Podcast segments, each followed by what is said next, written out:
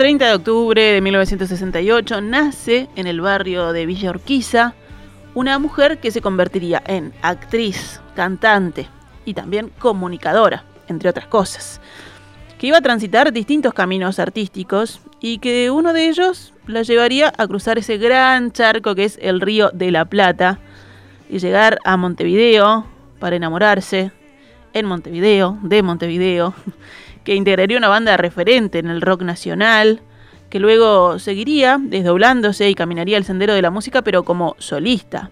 También en la búsqueda constante y en la experimentación dentro de la interpretación y de la composición de las canciones. Esa mujer, quien decía el 30 de octubre, es Mónica Navarro, a quien tenemos el gusto y el placer de recibir en este mediodía. Buen mediodía, Mónica, ¿cómo estás tú? Pero hola, ¿cómo estás? Muy ¿Todo bien. bien? Sí, sí, muy contentos de recibirte en esta previa a- al cumpleaños y en esta previa a un show maravilloso que eh, se va a desarrollar mañana en la Cita Rosa. ¿Cómo es el, el trance o la preparación para, para un show así? Hoy, por ejemplo, estábamos hablando, adelantándonos al 31, hablando de, de brujas. ¿Tenés algún ritual previo al toque? Mira, vos sabés que no tanto, más bien, más bien eh, ahora como descansar un rato, porque los días anteriores uno anda medio a full con los ensayos, eh, con la prensa, pero ahora, por suerte, por suerte, que una está más veterana, me lo tomo con solfa, digo, a ver, pará, se cayó el mundo, amiga, y yo voy a estar este, estresada, Claro. ay, estresada, ay, por favor, por favor, ¿no? Como mm, hay algunas cosas históricas que a veces eh, tienen, tienen, eh, eh, poseen el horror y a, y a su vez te otorgan algún tipo de, de claridad, por suerte, ¿no? Sí. Realmente en este punto histórico ponerme a estar jugando a la nerviosita este, por un toque con... No, de verdad, Claro, de verdad, sí. porque en un punto me parece que el estrés tiene mucho que ver con el juego, a que es este, ay, tipo un nervio, tipo nervio, y vos decís, ay, está, esto es la vida, amor mío, si no entendemos que hay que tomarla un poquito, un poquito más tranqui, se va, se, se dispersan energías en cosas que, que de pronto no son las vitales. Bueno, algo, Así que bueno, Algo positivo entonces de, de este momento este, histórico, como decís tú, que estamos viviendo, es eso, ¿no? De poner las cosas en perspectiva, de parar y decir, darle la, la- la importancia eh, que se debe a, la- a las cosas, a los ac- acontecimientos, ¿no? claro, pasa un poco que como todo en la vida, ¿no? Que todo lo que lo que te hace bien, ¿no? Proporcionalmente puede ser todo lo que te haga mal. Claro. Entonces, ese ese es el abismo que tiene un día de toque. Este, que, que, que estás contenta como una loca y compartir con, con, con el equipo de laburo y todo. Y también uno se enfrenta con, una se enfrenta con todo lo que está buenísimo y con todos los, mo- los monstruos, Habla- hablando de Halloween. Claro, una tiene sus propios monstruos con los que lidia internamente. Entonces, nada, son días, es, un día de toque es un, es un día de licuadora mental, como que todo, metes, viste, cuatro frutillas, una banana, no sé qué, y todo da vuelta, todo da vuelta, hasta que aparecen las canciones y ahí ya quedó el juguito armado y está, y vuelve todo a ser eh, disfrutable. Ahí está, un batido delicioso. Pero pensando también en el toque y en, hacer lo que a uno le gusta, ¿no? En las distintas ramas, en la vida, en cada, cada profesional, en cada oficio. Pero en los artistas, eso que les gusta también les hace vulnerables, ¿no? Porque están, ustedes muestran un parte de, ustedes en cada toque, en cada show, en cada canción. Sí, sí, claro, claro que sí. Y también hay algo eh, hay algo en lo que vengo laburando pila, Gaby, y es en, en, el, en el terreno del error. Por alguna causa exótica que hemos alimentado indudablemente con el correr de los años y de frases como, por ejemplo, esto me lo decían pila en teatro, si no vas a venir, vení por favor al otro día con, este, con certificado de defunción. Sí. Eso decíamos. Un horror, o sea, mirá si habrá cosas para deconstruir, porque el tema es que arriba del escenario ah, está solo permitido, pareciese, ¿no? Todo lo que está perfecto, ¿no? Y eso no quiere decir que una no trabaje para que salga todo hermoso. Pero la vida no es perfecta ni es hermosa. Posee los errores y los errores son también alucinantes. Entonces, relajar, relajar eh, eh, digamos, lo perfecto, que salga todo perfecto, siempre coloca en un lugar de tensión que no permite que, la, que lo perfecto fluya. En cambio, si, no sé, intento posicionarme ahora más como diciendo, bueno, y si me equivoco, la paso bien igual, en vez de torturarme, ¿no? en vez de decir, ay, Dios mío, no me lo merezco, ¿por qué? ¿Por qué? Porque digo, bueno, está. ¿No? También, también el, el error eh, no, no, es visto de la misma manera en, en, un varón que en una mujer. ¿no? Si te equivocaste, ¡ra! palo, palo, ¿no? Como onda, ay, mira, desafina. Lo que para nosotras es desafinar, de pronto para, para otros cantantes que digo, qué divino, este, es como, son climáticos, claro, ¿no? Sí, sí. ¿No? Y nosotras tenemos que cantar divino, componer divino, hacer todo hermoso, porque las exigencias, pero nos pasa en todo orden de la vida, digamos, ¿no? No solo en la música, por eso este, pasa lo mismo en la política, pasa lo mismo, no sé, te debe pasar lo mismo a vos en tu trabajo como comunicadora. Siempre hay como que estar rindiendo al máximo. Y ese máximo coloca en un lugar de tensión que, que, que expone mucho nuestros, nuestros cuerpos, ¿no? Así que bueno, intentando relajar y pasar la bomba, que es de lo que se trata, pasarla bien, bien, disfrutar. Ahí está. Y además, ¿cuánto más se aprende también del, del error, no? Hay mucho aprendizaje. Uno cuando, cuando se equivoca tiene que solucionarlo en el momento, tiene que darle una vuelta, tiene que ver cómo, cómo eso lo afecta y seguir adelante. Este, más allá de que, como decís vos, siempre tratás de que todo salga bárbaro. Claro. Mira, eh, en el mes de junio hicimos un streaming en, desde el Politeama de la, de la ciudad hermosa de Canelones. Empieza el streaming y antes, durante todas las reuniones que habíamos tenido, infinitas reuniones, yo he pedido, si hay algún problema, por favor, no cortemos nada, avancemos. Claro, nunca una se imagina un problema grave en el sentido de que el sonido que estaba replicándose en redes estaba saliendo mal por un problema técnico que estaba sucediendo dentro de la sala. Ah. Entonces, en un momento que amé para toda mi vida, me lo voy a llevar atesorado como un diamante, em, escucho la voz de Nacho, que es uno de mis compañeros, Nacho Tenuta, que aparte de ser un eximio iluminadores con quien armamos las puestas en escena, escucho la voz de Nacho que dice, tenemos que cortar, y viene al escenario y me dice, Moni, tranqui, me dice, mira, estaba saliendo horrible el sonido y claro, habían empezado a, poner en, en, YouTube, che, se escucha mal, se escucha mal, se escucha mal, y era un problema que estábamos teniendo desde la sala. Me dice, no te pongas nerviosa, vamos, ¿qué hacemos? Me dice, vamos todo de nuevo y dije, qué momento maravilloso poder poner en práctica lo que, lo que, lo que pienso, inclusive lo hablo pila con, con mis, con mis alumnos, ¿no? Digo, si hay error, tomémoslo, tomémoslo con flexibilidad. O sea, un niño que llora en la sala puede ser todo lo que te molesta o todo lo que amás. Si incorporás ese sonido como propio, como un sonido musical más. Si hay un error y lo tomamos como propio y decimos, wow, esto, esto es estar vivo, viva. Y me pareció un momento mágico. Paramos y volvimos a empezar todo de nuevo y volví a hablar, a decir, bueno, tuvimos que parar, tuvimos que resolver este problema y ahora vamos desde el comienzo de nuevo. Y para mí fue un momento de eso que digo, wow, qué bueno poner en práctica, tener ese instante de mágico donde lo que pensás lo podés poner en acción. Y a mí eso me pareció muy, un momento re lindo. Fue el mejor momento de la noche, el del error. El mejor momento Claro. toque, el renacer ahí, el volver de nuevo.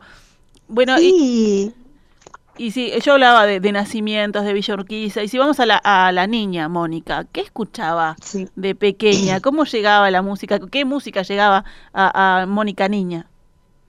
Niña, niña, bueno, mira, cuando yo era niña en Argentina había un programa este, que se llamaba Canta Niños, que sacaron discos y no sé qué, eran como unos coros de, de niños, ni- niños, niñas, ¿no?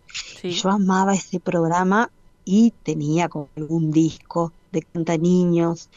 De- después había algunos dibujitos, el abuelo, el abuelo Bochinche creo que se llamaba, este, amaba esos programas y esa era como la música. Y bueno, María Elena Walsh, que todavía la sigo escu- escuchando y digo, no puedo creer lo que yo escuchaba de niña con Es estas letras. No, maravillosa. No sé, yo tengo un caballito de batalla que amo cantar a capela, que es La vaca estudiosa, ¿no? Que, que cuando redimensionás la letra, ahora como mujer adulta, cuando la volví a escuchar, sin pasarla en automático, ¿no? Sino entendiendo que la vaca, porque era distinta y porque era vieja, no podía estudiar. Hasta la maestra se ella, ¿no? Y ahí, o sea, la tipa ya estaba tirando, o sea, mirá con diversidad, sea amplia en tu mirada. ¿Qué importa la edad en la que tenés ganas de estudiar? Aquí, o sea, uno estudia cuando tiene ganas de estudiar, no cuando los demás tienen ganas de que uno estudie. Ya eso era, era enorme. Bueno, y, y bueno, curtí mucho a María Elena Walsh, después también obviamente se la hice curtir mucho a mi hija, y después, después ya un poquito más grande, tipo 9, 10, 11, Ángela Carrasco, Camilo Sestos, Los Amores de mi vida, Village People, a full, y después uno de mis primos me hizo cortocircuito. Un día me dijo, escuchame una cosa, querida, te voy a hacer escuchar esto. Y me hizo escuchar El Gran Baile en el Cielo de Pink Floyd y dije, ah, la la, la, Mirá esto, como que otro estaría universo. viendo otras cosas. Claro. Y bueno, y, y ahí como que arranqué a escuchar como otras cosas. Mucho Charlie García, mucho Charlie, mucho Charlie, ahora que está, que cumplió años, un otro escorpiano más, este, que cumplió sus 70 pirulines, bueno, Charlie a full, mucho Charlie, mucho sumo, mucho redondos, ya un poco más grande, ¿no? Pero Cerú Girán y Charlie fueron como marcando mi, mi adolescencia, el comienzo de mi adolescencia y después, después todo, todo lo que era under. Eh, Mira. hace unos días eh, comentábamos con una amiga que en- en- cuando teníamos, yo qué sé, 17, 16, sal- decíamos, ¿qué vamos a hacer hoy? Vamos a salir. Y salíamos por ahí a caminar y siempre había un lugar donde entrar para escuchar música, ¿no? Y, y era como momento de gestación de muchas bandas, de muchas bandas. Y bueno, y andábamos ahí sucucheando por lugares, escuchando bandas, mucha música en vivo, mucha, toda la que pude, creo que, creo que la vi. Eh, Sin prejuicio, Sí, ¿no? Siguen entrando viendo lo que, lo que se presentara ahí, géneros. muy- claro, Perfecto. sí, sí, sí, sí. Y la No sé, me música. acuerdo, por, por ejemplo, No, contame, contame. No, de haberme, de haberme cruzado así de casualidad un día estábamos viendo una banda del, del reggae que, que no es un palo que, que, que conozca mucho, ¿no? Me encanta, pero no, no soy como curtidora de ese palo y me acuerdo yo que sé, también eh, adolescentes, ¿no? Y estábamos viendo de golpe a, a la Zimbabue, que después fue Ay, la claro. Zimbabue, que después aparece como, como con más fuerza, ¿no? Sí, sí, que tuvo Sí, su momento ahí de furor. Sí. A- amaba, amábamos mucho eso, de salir por ahí. Y en todos los lugares había siempre música para ver. Eso estaba, estaba, estaba muy bueno, estaba muy buenísimo. Eh, una, una ciudad como Buenos Aires, bueno, Argentina toda, ¿no? Que tiene, que tiene eso, que siempre hay cosas para ver, para conocer, hay que recorrer nomás y dejarse sorprender. Total. Mira, me acuerdo, Charlie eh, siempre ha- hacía eh, conciertos para su cumple, ¿no?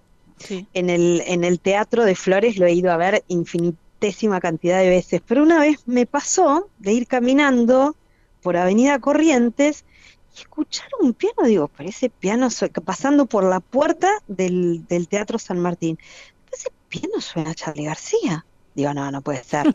Dije, como había toques sorpresa, eso era muy divino que generaba el, el- el hall del Teatro San Martín, entré, ¿no? Vi luz y pasé, ¿Qué vi es luz y esto? subí. Claro. Entro así y estaba Charlie tocando en, en el hall y éramos 20 y después éramos 177 mil. Pero era un toque, eran toques sorpresa, ¿no? Que eran para quienes iban pasando y de golpe te encontrabas con cosas así muy flor de sorpresa, imagínate. Claro, claro. Hay Sí, un, un sí, sí, de- del, del show de Charlie. Y bueno, y la música uruguaya, eh, ¿cuándo, cuándo empezás a, a conocerla? ¿Cuándo venís para acá o llegó antes?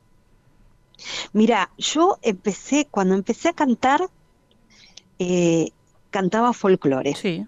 Entonces, eh, no sé, por ejemplo, Osiris o eh, Osita Rosa, para mí eran los recontra conocía. Conocía como el, el- el ala, el ala mágica folclórica de Uruguay. Claro. Eh, y después conocí cuando ya me vine a quedar a, a vivir acá. La primera banda que escuché y me partió la cabeza, pero fuerte, fueron los terapeutas. Y yo decía, no, no, esta banda eh, la, la rompe, la descose, no, no puede ser lo que escuchaba. Me acuerdo de, de- de verlos, pero muchas veces en vivo, muchas, muchas veces en vivo en La Tramoya, cuando, cuando ni bien me había quedado, yo decía, no, no, no podía creer. Y después, bueno, empecé como eh, a, a conocer a Mateo y no entendía nada. Yo Hmm. decía, ¿cómo pueden decir que este tipo es un crack? No entiendo nada de lo que dice, no, no sacaba el viaje, no sacaba. Lo saqué mucho rato después. Y bueno, y después, con, bueno, a Laura, a Mariana Ingol, ¿viste? Yo decía, ¡pa! ¡Qué musicazas increíbles! Época de las tres, de ir a verlas a la barraca, ¿no? Eh, y, y bueno, y ahí me fui como adentrando más como a la música, a la música uruguaya, a full, a full.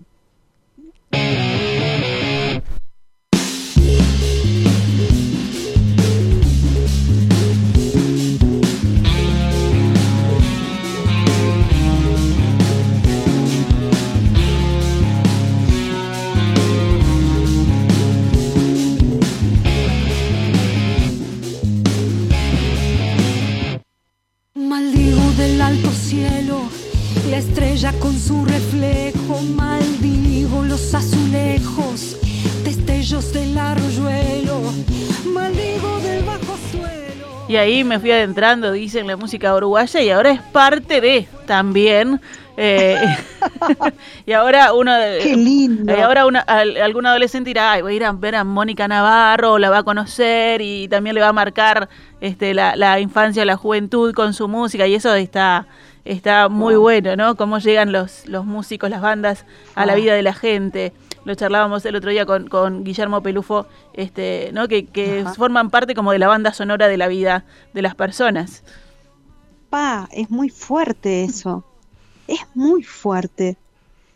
Eh, a veces me pasa que alguien me comenta esto que vos decís, viste, Gaby, pa, yo te iba a escuchar. Y yo digo, primero ya me parece, te lo juro, ¿no?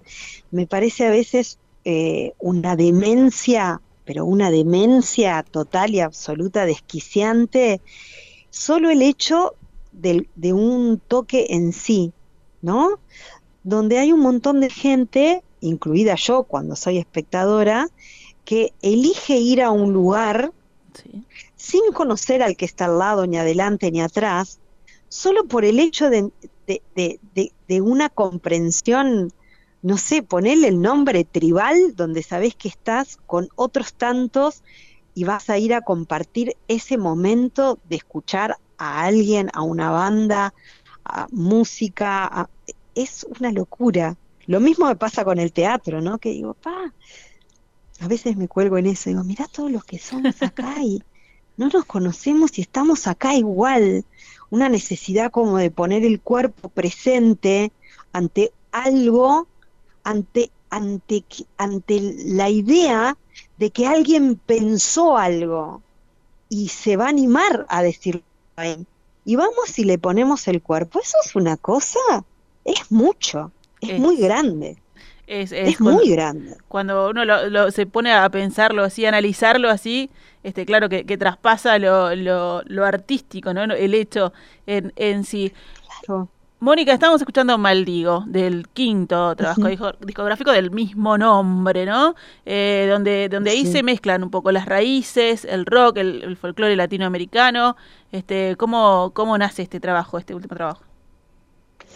Wow, bueno, fue un, fue un trayecto largo el del Maldigo, este, porque el Maldigo primero iba, iba a ser un disco, iba a ser tango, ¿no? Pero tango ya con, solo con, con composiciones, con composiciones mías o nuestras, porque pila de veces eh, he compuesto con Eduardo, con Horacio Di Llorio, mis compinches queridos, y, y después empezó como a mutar. Yo decía, bueno, pero tiene que ser otro sonido, no puede ser el mismo sonido, tiene que ser más, más poderoso, más rockero. Dale, Mauri, vamos con la guitarra eléctrica, vamos con percu. Y de golpe, eh, yo iba a festejar eh, 20 pirulines en la música acá en Uruguay y invité a tocar a Hernán, a Diego y a Fernando, que habían sido compañeros, compañeros de la Tabaré y que viste que siempre te, te cruzas y decís, vamos a hacer Vamos a algo. hacer algo. hacíamos nada, ¿no? Entonces dije, ah, está, se terminó. Entonces los llamé y le digo, che, ¿qué les parece? ¿Se copan en hacer? Bueno, sí, dale, divino. Digo, bueno, me gustaría hacer Valderrama, pero que te huele la peluca. O sea, rock. Ah, la, la, la. Bueno, cuando las em- empezamos a ensayar, yo empecé a ver el- la forma que tomaba eso. Y bueno, y el día que, que tomó carne arriba del escenario, este, no sé, todo el mundo piró, me decía, no, puede ser. y yo también pensaba lo mismo, decía, no puede ser, no puede ser. Y bueno, y al final cambió la idea de ah, disco, tango, de autor, no sé qué, no, no, no, no. Nos pasaron, dije, mira, a la semana, no me olvido más de esto porque lo llamo a Fernando, le digo, che, Fer, digo, ¿te copó la versión de Valderrama? Sí, me dice, estuvo re buena. Digo, bueno, grabamos un disco. Me dice, ¿vos estás loca? Hace una semana estábamos tocando en la Zabala y ahora me está diciendo grabemos un disco. Digo, dale, dale, dale. Bueno, y ahí empezamos a, a gestarlo. Yo ya tenía como esa idea, este, eh, eh, recontra inspirada por eh, eh, la, la línea que sigue un poco divididos con el tema del- de, de las canciones Ah, claro, sí. eh, folclóricas y, y las trae al rock y potencia, zarpado, vuelven a tomar otra dimensión. Este, y bueno, yo ya tenía ahí como algo picando en la cabeza. En principio iba a ser guitarra negra. Mi idea era hacer una versión de guitarra negra hecha por voces de mujeres de toda Latinoamérica. Me quedó enorme el proyecto porque era imposible Difícil. que sola pudiera hacer eso. Este, y bueno, y empezó ahí como, quedó guitarra negra como, es como un poco estructura de, del disco. La, la frase estructura de, para mí de- del maldigo es eh, que, que las promesas jamás cumplidas son, el causan, son las causantes del descontento, que es parte de, de un, de, un, de un texto de, Violeta Parra. Sí. Y bueno, y ahí se empezó a armar el maldigo, ¿no? Con, con el maldigo de Violeta Parra, que aparte es una letra increíble, no deja nada parado, eh, nada parado, o sea, ni las instituciones, ni las banderas, ni los vivos, ni los muertos, ni los ministros, ni los predicantes, nada, volver a empezar. Eh, una genia Violeta Parra, para mí una de las compositoras más enormes, más enormes, enormes. Y bueno, y así Y fuimos. así fue, y así fue. Y está Violeta Parra, y está Chauca Granda, Amalia de la Vega, bueno, ya lo decías, Alfredo Citarrosa.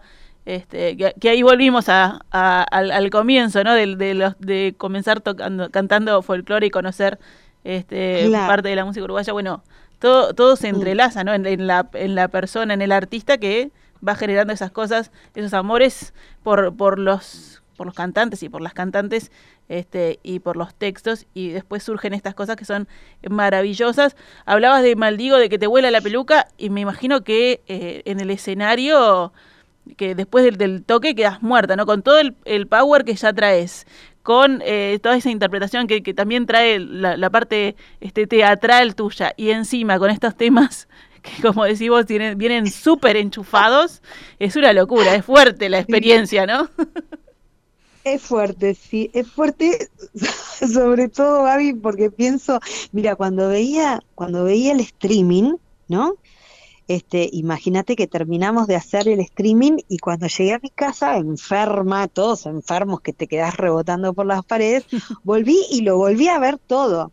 Entonces yo me miraba y me tenía piedad y me reía mucho porque em, la, la pandemia, ¿no? hizo que yo pasara de, de tener como una vida activa, física, ¿no? De, de- de que me gusta salir a caminar y me clavo, yo qué sé, 12 kilómetros, con- feliz y contenta, pasé de, de 12 o 15 a cero y pasé de... Y pasé de la computadora arriba del escenario a agitar como una loca, de- de- así loca, estoy loca, loca, loca, eh, y de nuevo a la silla, ¿no? Entonces todavía pululo entre estos dos espacios, que es la silla y el escenario, ¿no? Eh, y, y- y cuando estoy arriba del escenario, realmente priorizo mi vitalidad toda, mi moverme toda. Y la voz es un complemento, va junto con eso. Eso quiere decir que por momentos está hermosa y por momentos no, porque lo que priorizo es cómo estoy viviendo ese presente ahí. Y me encanta moverme mucho, eh, sentir que estoy así como pulsante, la- latiente. No sé si existe la palabra, pero latiente, pero ponele que sí. Eh, y bueno, ta, sigo pululando entre la silla y el escenario.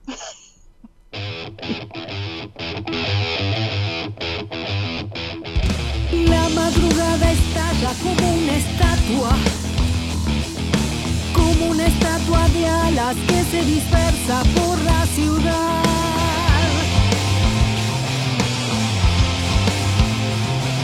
Y el mediodía canta